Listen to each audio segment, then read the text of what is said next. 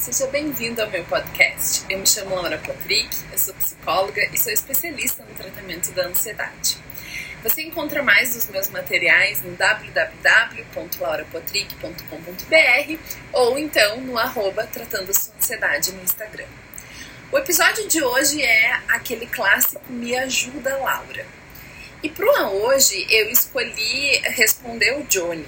Ele me mandou a seguinte pergunta lá pelo Instagram. Laura, tive um ataque de pânico há quase dois anos. Para mim é tudo muito novo. Nunca tinha ouvido falar sobre isso. Confesso que está sendo bem complicado lidar com isso, mas já estou me tratando com terapia semanal. Só não entrei com medicamentos. A minha pergunta é: hoje eu descobri que sempre fui ansioso mesmo, mas nunca nesse nível.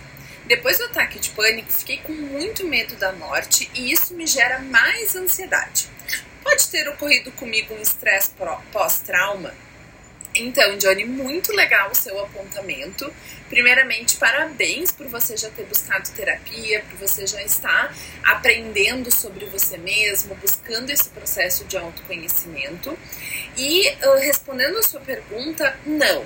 O que aconteceu com você foi que por você sempre ter sido muito ansioso e nunca ter uh, lidado com isso, nunca ter aprendido a lidar com a sua ansiedade, né, a direcionar a sua emoção para um lugar é, mais adequado, aliviar a sua ansiedade de uma maneira é, que, que isso ficasse mais controlado dentro de você, num determinado momento, por uma situação X, é, isso transbordou, digamos assim né? E aí você começou então a ter esse, esses ataques de pânico, que realmente é uma coisa muito desagradável, é muito difícil da gente uh, lidar com isso e uh, gera realmente um medo é, de ter novos ataques, gera um medo de perder o controle, geram muitos, muitos medos, né? Isso é natural.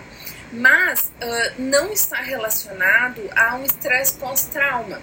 O que acontece é que tem alguma coisa que desengatou essa crise de pânico em você. Qual foi o gatilho, como a gente chama, né, dessa sua crise de pânico? Isso é o que você provavelmente deve estar investigando no seu processo terapêutico. Mas é muito comum de as pessoas que sempre foram muito ansiosas, elas nunca buscarem ajuda, porque fica aquela coisa, né? Ah, eu sempre fui assim, mais agitado, eu sempre fui assim, uh, mais inquieto, mais irritado, mais preocupado. Esse é o meu jeito de ser. E aí a gente vai vivendo a vida entendendo que esse é o meu jeito de ser. Só que de verdade a gente não, não. Isso não é natural. Esse jeito de ser pode ser melhorado, né? Então, Uh, como a gente não vai buscar tratamento, porque afinal de contas é o meu jeito de ser, uh, chega um momento que essa conta vem. E aí, normalmente, é quando a pessoa tem um ataque de pânico. É muito comum as pessoas me relatarem, né? Ah, eu tive, fui parar no hospital porque eu achei que eu tava tendo ataque cardíaco, ou eu tive um rompimento num relacionamento, ou perdi o emprego, né? E aí vem essa, ou engravidei, nem sempre é uma coisa negativa, né? Muitas vezes é algo bem positivo, me mudei de cidade, fui promovido no trabalho, é, engravidei, minha esposa engravidou, enfim e isso desencadeia muitos pensamentos, né? Muito mais acelerado, muitas preocupações e a cabeça, digamos assim, né? Não dá conta e aí a gente acaba tendo essas crises de pânico ou crise de ansiedade. Então o caminho agora, Johnny, é o seguinte: trate a sua ansiedade, aprenda a lidar com isso, aprenda a lidar com as suas crises de pânico, né?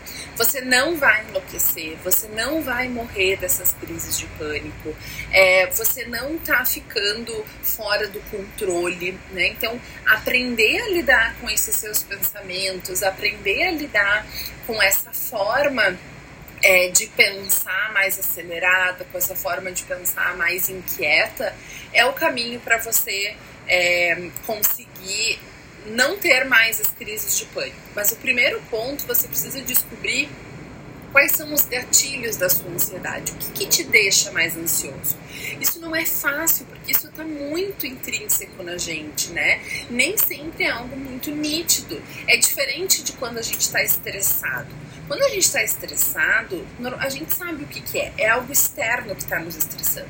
É o trabalho, é uma dificuldade no relacionamento com alguém, é, é alguma coisa em casa que a gente não está conseguindo resolver, né? Então a gente sabe nomear o que está nos estressando.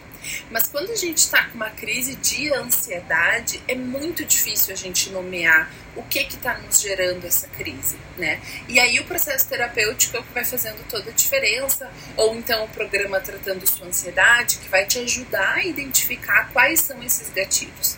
No momento em que você sabe quais são esses gatilhos, você já consegue quase que prever, entre aspas, né?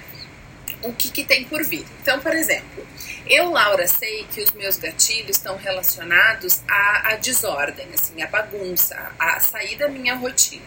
Então, quando eu tenho uma situação em que eu vou sair da minha rotina, eu já vou me preparando, porque eu sei que tem uma grande chance de eu ficar mais ansiosa naquele período.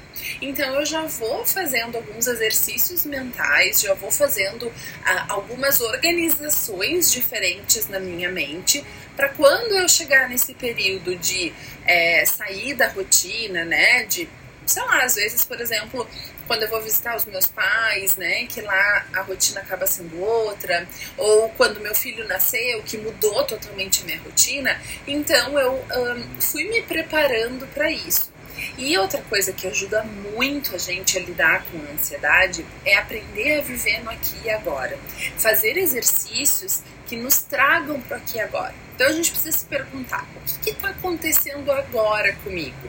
O que, que tem agora para eu resolver? ah, esse meu medo em relação ao futuro, ele, ele é um medo que tem algo para eu fazer agora, né? Não tem. Então eu vou viver o agora. O que, que eu tenho agora para resolver? E aí, com isso, a gente vai conseguindo lidar melhor com todos esses pensamentos lá no futuro, que é o que a ansiedade nos traz, né? Nos faz pensar muito no futuro para como uma uma chance de nos protegermos do que tem por vir, das ameaças, dos perigos que tem por vir, mas de verdade a gente acaba tendo muitas perdas com isso, porque não tem nada para acontecer, assim, a gente, quer dizer, tem muita coisa para acontecer, né? Mas a gente não consegue prever o que tem por vir. Então toda essa preparação que a gente faz tentando prever o que tem por vir, ela é falha, porque a gente não tem como saber o que tem por vir, né? A gente não consegue prever. Então, é, Jônia, eu espero que eu tenha conseguido é, te ajudar nessa resposta e ajudar mais tantas outras pessoas que vão usufruir dessa sua pergunta.